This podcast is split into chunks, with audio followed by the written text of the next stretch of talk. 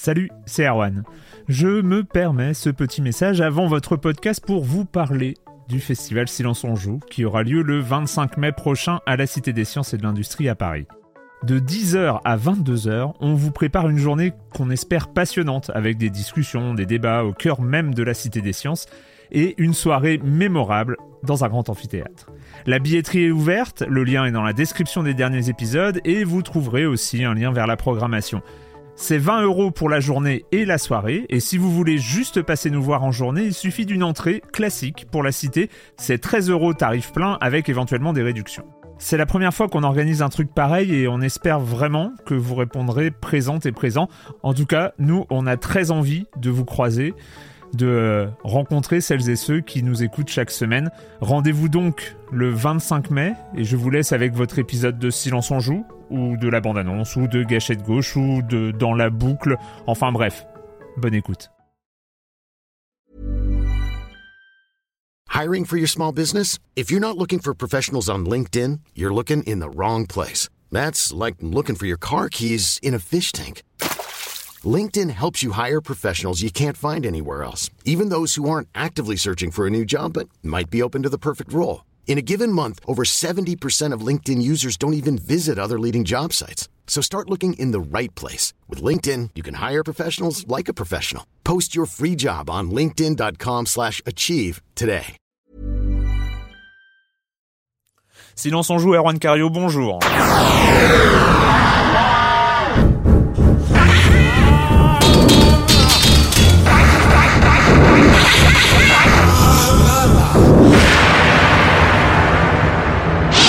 Aujourd'hui, on va parler GT5 Prologue, Rock Band, Mario Kart oui, une petite sortie très discrète. On accueillera Monsieur Fall comme chaque semaine. On reviendra encore une fois sur Bioshock et puis euh, les prévisions de vente de l'année et euh, le prochain jeu ou un des prochains jeux de Chris Taylor. Mais pour commencer, je vais accueillir mes chroniqueurs favoris. Eh bien non, encore une fois, je me fais avoir, il n'y en a qu'un. Patrick Helio est en vacances, il a le droit, il paraît. Et donc j'accueille Clément Apap. Bonjour Clément. Bonjour. Donc euh, tu voulais nous parler de GT5 Prologue. Voilà, GT5 Prologue, euh, normalement tout le monde le connaît, on rappelle très rapidement ce que c'est. C'est un avant-goût euh, une sorte de démo payante, mais plus qu'une grosse, c'est quand même une grosse démo. C'est un avant-goût de GT5. GT5, c'est Grand Turismo 5, donc une licence très très connue dans l'univers euh, Sony, dans l'univers PlayStation, dans l'univers PlayStation, et une référence de la course euh, automobile. Ouais. Et donc GT5 Prologue est sorti. C'est un bon titre qui est vendu moins cher qu'un qu'un qu'un jeu classique. Et certains trouvent que c'est cher pour une démo quand même. Oui, c'est vrai, on peut le dire, mais pour une fois, je vais être un peu moins cassant que d'habitude, dans le sens où on va dire que le, précédent prologue de GT4, c'était vraiment une grosse démo. Mhm. Là, c'est quand même un jeu. Enfin, c'est quand même, euh, il y a quand même pas mal de choses. Hein. Il y, a, y, a, y, a, beaucoup de circuits, il y a des modes de jeu en ligne. En même temps, c'est quand même fait pour les gens qui peuvent pas attendre la sortie du vrai GT5 c'est fait parce que le vrai GT5 il contiendra GT5 Prologue. Voilà, c'est fait avant tout pour faire de l'argent, voilà. pour faire vendre des consoles. Et ça marche. Hein, et ça marche et ça marche très très bien puisque en France depuis la sortie euh, le 26 mars dernier, donc en une semaine à peu près, euh, le jeu GT5 Prologue s'est vendu à 65 000 exemplaires, ce qui est énorme. Alors on a pour habitude ici de, de, de citer souvent des chiffres américain ou japonais, mhm. le marché français, c'est vraiment petit par rapport à ces marchés. Donc 65 000 exemplaires pour euh, un jeu console, c'est énorme. Il faut savoir que ce jeu tire les ventes de PS3 vers le haut. Parce que parce que mais de toute façon PlayStation c'est euh, enfin c'est GT enfin pratiquement il faut c'est GT GT4 avait été un événement monstrueux monstrueux ouais. voilà euh, et, là c'est une des licences phares et donc elle arrive enfin en version prologue et donc monsieur Georges Fornet le PDG de Sony Computer France Sony Computer Entertainment France a annoncé que la base installée en France de PS3 approchait les 700 000 exemplaires donc elle a vraiment dépassé pour le coup la Xbox 360 qui est, qui est en France depuis plus longtemps. Et il dit que malgré des offres et un repositionnement prix très agressif de la concurrence, je cite, la PS3 confirme son rythme de vente trois fois supérieur à sa principale rivale. C'est un communiqué Sony aussi. C'est un communiqué euh, Sony, mais c'est vrai qu'on peut, à la fois avec euh, avec euh, la PS3 qui devient par défaut le lecteur du Blu-ray, Ouais. euh, pas cher, et avec euh, GT5 cher, euh, Prologue, moins cher, et avec GT5 Prologue, voilà, la PS3 vraiment décolle, vraiment là, elle est lancée. Elle est lancée. D'accord. Et donc euh, GT5, on a une date pour la version finale Hmm, non- non- Pas ma connaissance, mais ce qui est intéressant quand même, ça c'est intéressant pour nos auditeurs, c'est Yamoshi Kazunori, le producteur de de la saga, qui confiait récemment à IGN euh, la possible mise en ligne dès cet automne d'un patch pour intégrer les dégâts dans le Gran Turismo 5 Ce Prologue. qui est un événement. Ce qui est un que- événement, voilà. Alors, mais, euh, mais là, là, en fait, on a toujours dit que dans les dans les GT, euh, ce qui empêchait euh, les dégâts, c'était les contrats constructeurs. Au final, c'est qu'ils aiment pas voir leur voiture Ouais, cassée. c'est vraiment pipeau parce qu'il suffit de voir la concurrence, il suffit, il suffit de voir Forza, il suffit de voir PGR, et on voit des véhicules, des supercars se faire défoncer. Donc il n'y a pas de, c'est voilà. Euh, maintenant, on attend, on attend une intelligence artificielle digne de ce nom dans GT5, et ça, ça sera peut-être. De toute façon, c'est pas pour celui-là que j'arriverai à faire un virage dans Gran Turismo, ce qui est quand même mon gros problème. Je n'arrive pas à faire de virage, donc en fait, la première ligne droite, ça va, et puis au premier virage, je me prends le décor. fini, ouais. Voilà. Bon, en même temps, il faudra que j'apprenne un jour à utiliser le bouton frein dans un jeu de voiture, ce qui n'est pas encore le cas. Donc euh, voilà, j'ai encore des progrès à faire avant d'avoir une moindre médaille euh, d'or dans GT. Ça n'est jamais arrivé d'ailleurs. On va continuer avec un truc qui te fait peur, Clément, un Mhm. blind test pour euh, lancer le prochain jeu. Donc, euh, à tous nos- je pense qu'il y a beaucoup qui sauront ce que c'est. This was a triumph. I'm making a note here, huge success. It's hard to overstate my satisfaction. Aperture science. Do what we must because we can. For the good of all of us, except the ones who are dead. But there's no sense crying over every mistake. You just keep on trying till you run out of cake. And the science gets done and you make a Alors, c'est sans doute euh, le morceau de jeu vidéo le plus culte en ce moment sur Internet euh, et un peu partout ailleurs. Tu as trouvé? Non, j'avais enlevé mes écouteurs. euh, par un blind test total. Donc euh, il s'agit euh, de Still Alive qui est le générique de fin de du formidable jeu Portal de Valve qui fait partie de l'Orange Box. Et donc en fait voilà c'est un générique d'un fin de, de fin de jeu qui est en train de faire c'est un vrai phénomène sur internet sur YouTube. Il y a plein de reprises de gens. Enfin c'est vraiment euh, ça a été sur Last.fm on, on m'en a parlé sur euh, le site de partage de musique euh, sur Last.fm ça a été le morceau le plus écouté plusieurs semaines durant Ah quand même. ah non mais c'est vraiment on est on est vraiment Ouais. sur le phénomène. Et pourquoi est-ce qu'on parle de Portal et de Still Alive Pas du tout pour Portal et euh, du tout. C'est pour Rock Band. Donc euh, Rock Band parce qu'en fait Still Alive était le morceau gratuit en téléchargement de la semaine dernière. Donc euh, ce Still Alive. Et euh, d'ailleurs pour info en fait on peut regarder aussi sur YouTube des vidéos de Jonathan Jonathan Coulton qui joue à Rock Band et qui chante la chanson de Jonathan temps, Coulton ouais. étant le compositeur de de ce tube de ce nouveau tube. Donc on va on met tout ça pour parler de quoi? Tout ça pour parler de Rock, de rock band, de rock band, de rock voilà. band. Alors Et- Ro- Rock Band, voilà, on sait enfin qu'il va sortir en France. On a sa date de sortie, il sort le, le 22 mai.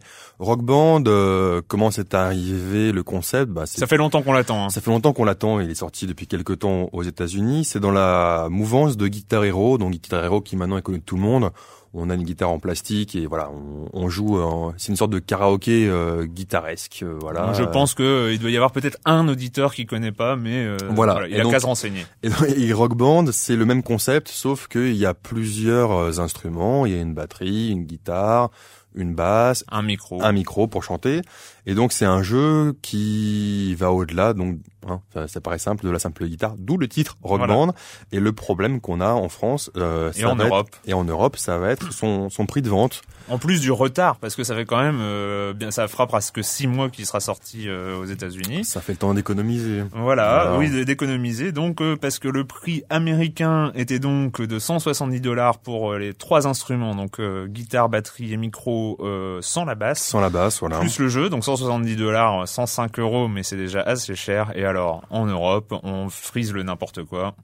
On est à deux, c'était combien? 240 40 euros Voilà. pour avoir le jeu et les instruments qui sont vendus séparément. Voilà, on a du mal à le dire puisque bah, euh, c'est plus cher qu'une console. Voilà. Euh, C'est-à-dire c'est un ça- jeu, c'est un jeu pour 360 qui coûte plus cher que, que la, la console. Voilà, Je donc pense ça commence à être première. hein. cher, euh, même si on pourra toujours dire que étant un jeu de groupe musical, on peut se mettre à plusieurs pour Ouais, l'acheter. alors ça j'ai entendu ça aussi, ça a Mais été un ça, espèce franchement, de, ça a été un euh, espèce de d'argument comme ça. Oui, mais il y a trois instruments donc on l'achète à mais trois. c'est bon, pipeau, enfin, voilà, euh, c'est pipeau. Généralement, il y en a un qui l'achète et les potes après débarquent et voilà, on demande pas. Enfin, Et en plus, et en plus, on rare, peut aller, on euh. peut aller plus loin dans les coûts parce qu'il faut savoir que depuis la sortie américaine, il y a plein de contenus à télécharger.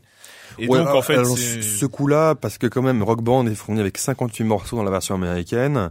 Il y a, je sais plus, une dizaine de morceaux euh, supplémentaires pour l'Europe. ouais, il y a que deux Hotel, morceaux français, ouais. Il y C'est a- formidable, j'adore Tokyo Hotel. Voilà, euh, et il y a les Wampas, c'est Playmo euh, en chanson française, donc Mm. bon, voilà. Hein, euh, il Voilà, manque- voilà. voilà, voilà. Euh, il y a quand même, on va dire, une 70 morceaux fournis, donc c'est quand même beaucoup, Mm. c'est quand même beaucoup. Et il y a euh, après, il y a plus de 70 chansons qui vont être proposées peu près à 2 euros pièce. Mais bon, ça, ça, on va dire qu'on peut, ça peut peut-être se comprendre parce que le, le jeu est quand même assez fourni. Ouais.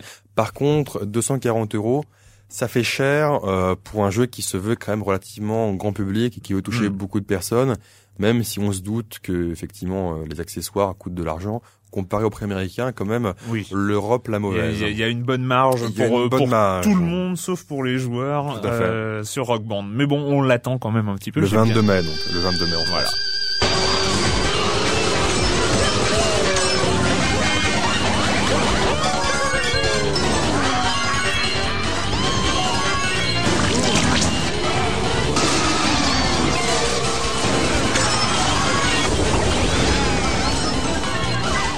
C'est un peu le chaos sonore, et pourtant il y a quelques bruits qu'on reconnaît, euh, qu'on reconnaîtrait. Bah, les yeux fermés, ça tombe bien. De toute façon, on est- il y a que du son. Mario Kart, oui, arrive enfin vendredi. Vendredi. Enfin, Enfin, euh, Mario Kart, est-ce qu'il, voilà, est-ce qu'il est nécessaire de le présenter? Non. Je pense Comme pas. comme comme pour Guitar Hero, s'il y a Comme un auditeur, Guitar- euh, voilà. un auditeur qui connaît pas, il a qu'à se renseigner sur Internet. Alors l'originalité de, de ce Mario Kart, c'est qu'il revient un peu aux, aux sources, euh, c'est-à-dire que comparé à l'épisode GameCube qui avait introduit un copilote, Ouais, là on se, Dash. euh, voilà, on se retrouve euh, tout seul sur son kart. Il Donc était bien sur GameCube, mais mais bon. Voilà, ouais, enfin c'est- personnellement moi c'est pas celui qui a ma, préférence, euh, loin de là. Moi non plus. Euh, alors le gros, effectivement, on se retrouve quand même en terrain connu. C'est un Mario Kart, donc c'est-à-dire que il y a trois power-up en plus euh, pour dégommer ses ennemis. Il y a toujours ce côté course très agréable, à la fois très technique Mm. quand, quand- quand on progresse, et toujours ce côté mais euh, mais ultra énervant d'être premier, de se prendre une carapace bleue ou une rouge, etc. Il y a toujours ce côté euh, Enfin, ce côté on se tape sur la gueule gentiment entre amis qui Ouais. fait toute la richesse euh, du jeu en, en multijoueur.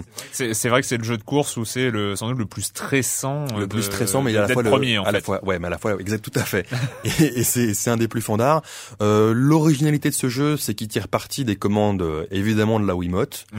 euh, il est fourni avec un volant c'est-à-dire Voilà. que sa télécommande sa Wiimote on la place dans ce volant et euh, il suffit de tourner le volant en fait euh, dans l'air. Il y a un bouton pour accélérer, une gâchette pour déraper et euh, le D-pad pour lancer ses, ses carapaces et autres pots de banane. Et mine de rien, ça marche plutôt bien. Hein. Euh, On peut s'en servir à la Excite Truck, donc sans le volant, juste avec la Wiimote positionnée à l'horizontale. Et pour ceux qui veulent jouer en multijoueur et qui n'ont pas forcément, euh, qui n'ont pas envie d'investir dans des volants supplémentaires, on peut y jouer avec le Nunchuk aussi, on peut y jouer avec la manette classique et aussi avec la manette GameCube. Oui. Donc voilà, là Donc on a euh, il y y a à peu près tout. il y a les- tout ce qu'il les contrôles. faut. Euh, il y a le rajout des motos aussi. Euh, Oui. Donc les motos, c'est assez intéressant. On va pas faire un, un compte rendu exhaustif de ce qu'il y a dans le jeu, mais il y a quand même 16 niveaux qui viennent des, des différents Mario Kart qui, qui ont existé Que- jusque-là. comme tous les Mario Kart qui Voilà. récupèrent, Qui récupèrent les, 16 les, meilleurs les- niveaux. les, les niveaux euh, avec 16 cultes. euh, voilà avec 16 nouveaux niveaux il y a beaucoup de, de... non c'est vraiment très très agréable euh, c'est un très bon jeu il y a vraiment du fun Et alors sur le volant, t'y arrives, t'y as, beaucoup joué? Parce que c'est c'est un des trucs. Alors, Patrick, Patrick, euh, il y a deux émissions, tu n'étais pas là, tu étais en Ah, vacances. vacances voilà Euh, l'avait testé et euh, nous disait que euh, le volant euh, c'était bien mais euh, un peu moins précis enfin c'était un petit peu plus difficile de s'y mettre Euh, toi t'en as pensé quoi? Moi, franchement, euh, très vite, je m'y suis mis. J'ai pas eu de, de difficultés euh, particulières. Euh, Peut-être parce que j'avais joué avec Side Truck, donc j'avais déjà l'habitude d'avoir la Wiimote Mm. en position horizontale et, et à la manipuler. Mais je pense qu'effectivement, c'est un à haut niveau, on va dire pour les, les joueurs, les, les, vrais gamers qui vont jouer en multijoueur, parce qu'on Mhm. peut jouer en multijoueur jusqu'à 12, et ça c'est la grande nouveauté aussi du jeu.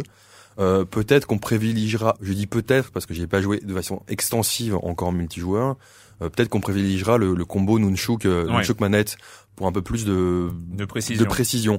Mais franchement, euh, pour y avoir joué quand même pas mal, au volant, euh, on se ressent jamais sur ah merde, c'est c'est le volant euh, qui nous a fait Oui, échouer. oui, oui, euh, En plus, en plus, il y a un mode, euh, il y a un mode dérapage automatique. Ouais. Donc, euh, en fait, ce qui simplifie au moins pour le volant. Moi, Ouais. je sais. Alors, moi, j'ai essayé le volant. Je suis pas, je suis pas un bon joueur de Mario Kart. Hein, je l'avoue. Je ne suis pas. euh, j'ai pas. euh, apparemment de course tout court, hein, Grand Turismo aussi, voilà. Si, je suis super fort à Burnout. Ah voilà. Ah si, mais quand on, quand on je- casse, ah, c'est bon. Exactement. Mais euh, mais euh, Mario Kart, non, je, je suis pas super fort. Les, les circuits arc-en-ciel, c'est c'est mon cauchemar. Ah, un euh, cauchemar pour, de- pour pas mal de gens. Bon, ça me rassure. Et, et c'est vrai que le volant avec le dérapage automatique, c'est très agréable. Ça, ça se joue Mais très bien quand justement, même. hein. ce qui est super intéressant aussi dedans, c'est les petits ajustements qu'ils ont fait. C'est-à-dire que pour ceux qui sont habitués au Mario Kart, il y a trois catégories. Il y a la catégorie 50 cm3, Mm. 100 cm3 et 150 cm3. D'habitude, quand on augmentait de catégorie, on augmentait par défaut de difficulté. C'est qu'on savait que quand on était en 150 cm3, les cartes allaient plus vite, mais on était euh, vite dépassé par euh, par les adversaires Ouais. euh, gérés par l'informatique. Et là, en fait, c'est indépendant. C'est-à-dire qu'à chaque début de course, on peut régler la difficulté de l'adversaire. Ah, on peut régler la difficulté Voilà. en 50 aussi. ouais. Voilà, donc tout est tout est paramétrable. À la- même pour les bonus, on peut avoir les bonus classiques du Super Mario Kart, euh, du Super NES par exemple. Mhm. Donc tout tout est réglable et c'est c'est vraiment un jeu, euh, à mon avis, qui va encore cartonner, qui va vraiment euh, réconcilier à la fois les gamers avec la Wii, qui va faire vendre encore des Wii par par, par wagon entier. Tellement c'est un jeu fandard multi. Si ce n'est Voilà. Alors en fait, Si le truc, c'est que normalement, un Mario Kart est parfait. Un Ça, c'est Kart- la, règle. voilà, si ce n'est Même, même si on a pu euh, critiquer un petit peu Double Dash, un Mario Kart et c'est c'est c'est un. bah, depuis voilà. depuis la Super Mais- NES, un Mario Kart normalement exploite parfaitement la console. Et le, der- le dernier en date, la celui sur DS, est, une magnifique. tuerie absolue. Donc euh, Alors moi, est-ce que c'est mes yeux? Mais non, parce qu'on en a un peu parlé tout à l'heure euh, hors antenne. C'est effectivement, j'ai remarqué que le jeu ramait parfois. Donc Voilà. c'est très particulier. Euh, en multi surtout. Enfin, moi, j'ai pas j'ai pas remarqué moi ça. un petit peu en solo, mais c'était pas super gênant. C'est peut-être ma déformation professionnelle. Dès que je vois ralentissement, je suis oulala, ralentissement, ralentissement. Là là, attention. on est passé à 22 frames par seconde. Voilà, là. exactement. Donc il y a peut-être une petite déformation, mais en multi c'est un peu gênant euh, quand on joue euh, à 4 ou même à 2 sur sur le même écran. Il peut y avoir des ralentissements qui peuvent être gênants pour le gameplay, donc pour Ouais, jouer. C'est-à-dire ouais. parfois ça arrive rarement, mais avec un peu de mauvaise foi, on peut dire qu'on s'est pris un trou à cause à cause du Ouais, ralentissement. alors joueur n'est jamais de mauvaise foi. Surtout à Mario bien. Kart. Non, mais c'est vrai que Surtout à Mario Kart. voilà. Mais euh, ça, c'est le petit bémol. Euh, après, c'est vrai que ça reste un jeu de grande qualité, avec un multijoueur en ligne de, de, de qualité quand même, et que c'est un jeu vraiment qu'on ne peut que conseiller, même si, bon, il fallait s'en douter, il révolutionne pas non plus le, le, le concept Ah de la oui, non, série. mais on est on, on est sur du Mais Mario Kart. Si ce euh, n'est, si ce n'est juste euh, pour préciser, c'est vrai que j'ai trouvé un petit côté Burnout et Wipeout, un petit côté parce qu'il y a de plus en plus de, de manières d'accélérer Ouais. et d'avoir du, du boost. Et j'ai l'impression un peu à la burn-out, hein, enfin le, le, le rapprochement est un peu tiré par les cheveux, mais euh, c'est que à chaque fois, dans- quand on est en l'air et qu'on fait un saut en l'air avec une petite manip de la Wiimote, Hum. en ratterrissant au sol, on a un boost. Et si on étudie bien les, les niveaux, on peut faire un enchaînement de boost constant. En fait, en- avec les Pas, pas dérapages. sur tous les niveaux. Non mais Si. avec, avec les dérapages, quand on tourne, etc., on déclenche du boost. Après, hop, il y a un truc de boost. Et donc vraiment, il y a une marge de progression pour Ouais. pour, euh, pour pour les joueurs qui vont rechercher ça. Mais c'est c'est de là-dessus, là-dessus aussi où se joue un mythe Mario Kart. C'est là où, où on connaît le circuit par cœur, où on Tout sait fait. exactement quoi les faire. raccourcis, les machins, etc. Tout à fait. D'accord. Eh bien, donc de toute façon, on, le- on le conseille, mais on n'a même pas à le faire. conseille, on n'a voilà, même pas à le faire. faire. Ça, ça s'appelle Mario Kart oui, et c'est sur euh, oui. On va passer à la chronique de Monsieur Fall, comme chaque semaine, Monsieur Fall de TrickTrack.net et les jeux de société. Bonjour, Monsieur Fall. Bonjour mon cher Erwan. Cette semaine, je vous invite quasiment à faire de l'archéologie puisque je vais vous parler d'un jeu sorti début des années 90, en 1991 pour être précis, chez un éditeur mythique qui a marqué tous les joueurs de mon âge, j'ai nommé Ludodélire, euh, le fameux éditeur de Full Metal Planet ou de Super Gang. En 1991, donc, sortait chez Ludodélire un, un des tout premiers jeux de Bruno Feduti, qui à l'époque portait sans doute une barbe moins fournie, et qui ne savait pas qu'il allait devenir le euh, Bruno Feduti, l'auteur français le plus connu de par le monde, en tout cas dans le milieu des jeux de société qui se jouent autour d'une table avec des cartes et des pions, s'il vous plaît madame. Le jeu dont il est question et dont je vais vous parler s'appelle La Vallée des Mammouths. Ce jeu, sorti en 1991, a connu une réédition en 2001 chez Jeux des Cartes. Et tout récemment, d'il y a quelques jours, Asmodée, l'éditeur français devenu propriétaire de Jeux des Cartes, a sorti une extension pour La Vallée des Mammouths. Et oui, aussi étonnant que cela puisse paraître, voici une extension pour un jeu sorti il y a plus de 15 ans. Alors vous allez me dire, oh là là là là, mais quel est l'intérêt de jouer à un jeu sorti il y a plus de 15 ans? Les choses ont changé, les mentalités ont changé, les mécanismes ont évolué. Et je vous répondrai, oui et non. Ce qui fait la force depuis le début de la vallée des mammouths, c'est son second degré, c'est l'humour qu'il y a à l'intérieur, plus que la mécanique du jeu, bien qu'elle soit bien sûr assez intéressante malgré tout. Bien sûr, c'est un jeu avec une mécanique un petit peu à l'ancienne. Vous avez des dés à l'intérieur, mais malgré tout, le, système rend bien, on va dire, la sensation de vivre à l'époque euh, des mammouths plutôt décalés, puisque vous allez passer votre temps à courir sur une carte préhistorique, à vous prendre des événements sur le coin de la tête, à essayer de vous reproduire pour augmenter la capacité de votre groupe. Vous allez essayer d'éviter de vous faire manger ou piétiner par des mammouths et des tigres à dents de sabre. Bref, le jeu est amusant et l'extension renouvelle ce plaisir puisqu'elle apporte de nouvelles cartes astuces, de nouvelles cartes événements, des pions supplémentaires. Elle a un double effet, d'abord nostalgique, puisqu'elle donne envie à ceux qui possédaient déjà la boîte depuis de nombreuses années de retenter l'aventure en pratiquant à nouveau la vallée de Mammouth, et elle a un effet sur les gens qui ne connaissaient pas puisqu'en écoutant les grands anciens narrer leurs aventures à la vallée des mammouths, elle leur donne envie de le découvrir. Alors voilà, ce qui est amusant dans l'histoire, c'est que ce sont des Américains qui ont proposé cette extension à Asmodée qui a décidé de l'éditer. Vous trouverez cette extension pour la vallée des mammouths dans toutes les boutiques spécialisées qui se respectent. Une extension qui nécessitera de posséder la boîte de base, donc euh, chez Jeux des cartes. Une extension que vous trouverez autour de 20 euros pour 3 à 6 joueurs à partir de 12 ans pour 120 minutes de rigolade. À la semaine prochaine, mon cher Erwan. À la semaine prochaine, monsieur Fall, la vallée des mammouths, vous ne nous rajeunissez pas, dis donc, que ça fait 15 ans, effectivement. Écoutez, j'ai une famille. Je veux les faire sortir d'ici. Cependant, les gros hommes m'empêchent de les rejoindre. Si vous pouvez les rejoindre au trésor de Neptune, alors que, peut-être, vous pensez certainement que vous êtes l'homme le plus malchanceux de la Terre en ce moment. Mais vous êtes mon seul espoir de revoir un jour ma femme et mes enfants. Allez au trésor de Neptune. Trouvez ma famille. Je vous en supplie. Là, Clément a une petite larme qui coule sur euh, sa joue gauche. Non, mais c'est vrai, c'est vrai que le, le, le, le cœur bat, le cœur bat. Euh, on aura reconnu Bioshock, hein, Bioshock, un jeu, un jeu cultissime euh, dans l'univers des, des jeux. Même pas un an et déjà. Même pas un an et déjà culte. Voilà. Et donc, bah, l'actualité Bioshock, c'est que si malgré tout ce qu'on a dit, parce qu'on en a dit des choses et on en a écrit aussi.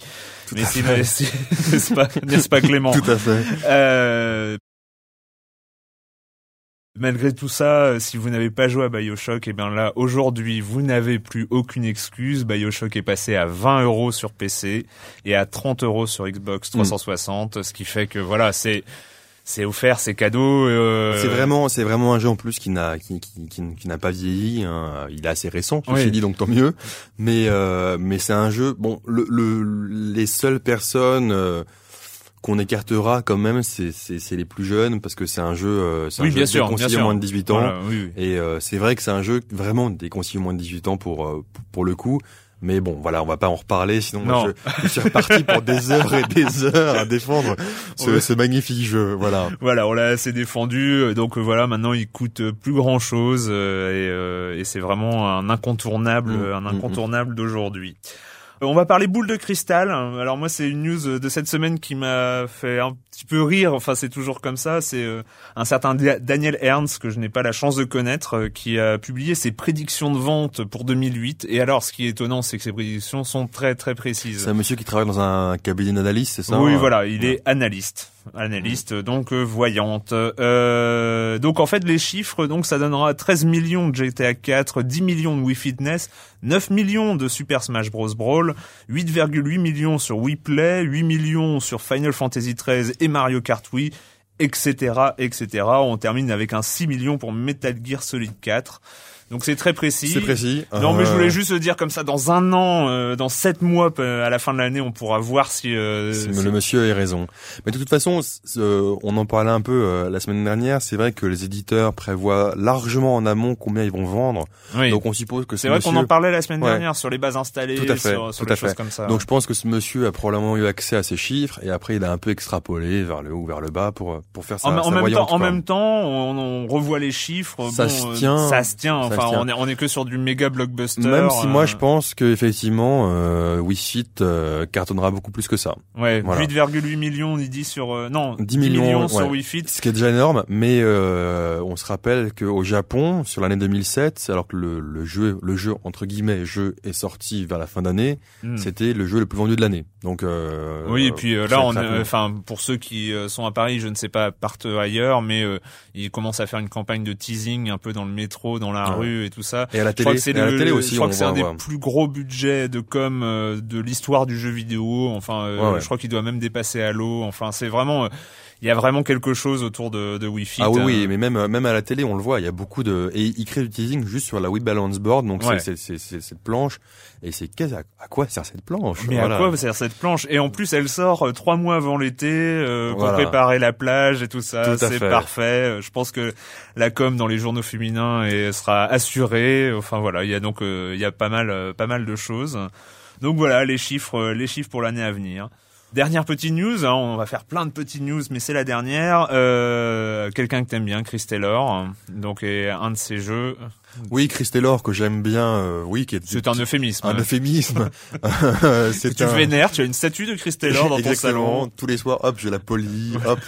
Mais euh, non, non, c'est un, un grand monsieur, un, un grand designer de, de jeux vidéo, de jeux vidéo qui, qui, qui fonctionnent, mais qui sont pas forcément ultra grand public. Connu pour Total Annihilation. Total hein. Annihilation, euh, le, le plus, un des plus grands jeux de stratégie de tous les temps, et Supreme Commander, un des plus grands jeux de des plus plus grands. plus plus grand auquel je me suis encore remis récemment et c'est vraiment euh, addictif au possible et donc c'est un là il va lancer donc Demigod Mm. euh, donc Demigod qui sera édité euh, dans le commerce par euh, par THQ gros, gros éditeur et euh, ce qu'on a appris c'est qu'effectivement ce jeu en plus d'être distribué par des moyens classiques euh, dans le commerce comme Mm. d'habitude va être distribué également de façon numérique mais euh, via une plateforme un peu particulière dont on a parlé récemment. voilà, puisqu'il s'agit de la plateforme de Stardock. Donc euh, Stardock, c'est une plateforme de, de téléchargement de jeux légale, assez particulière dans le sens où les jeux ne sont pas du tout protégés.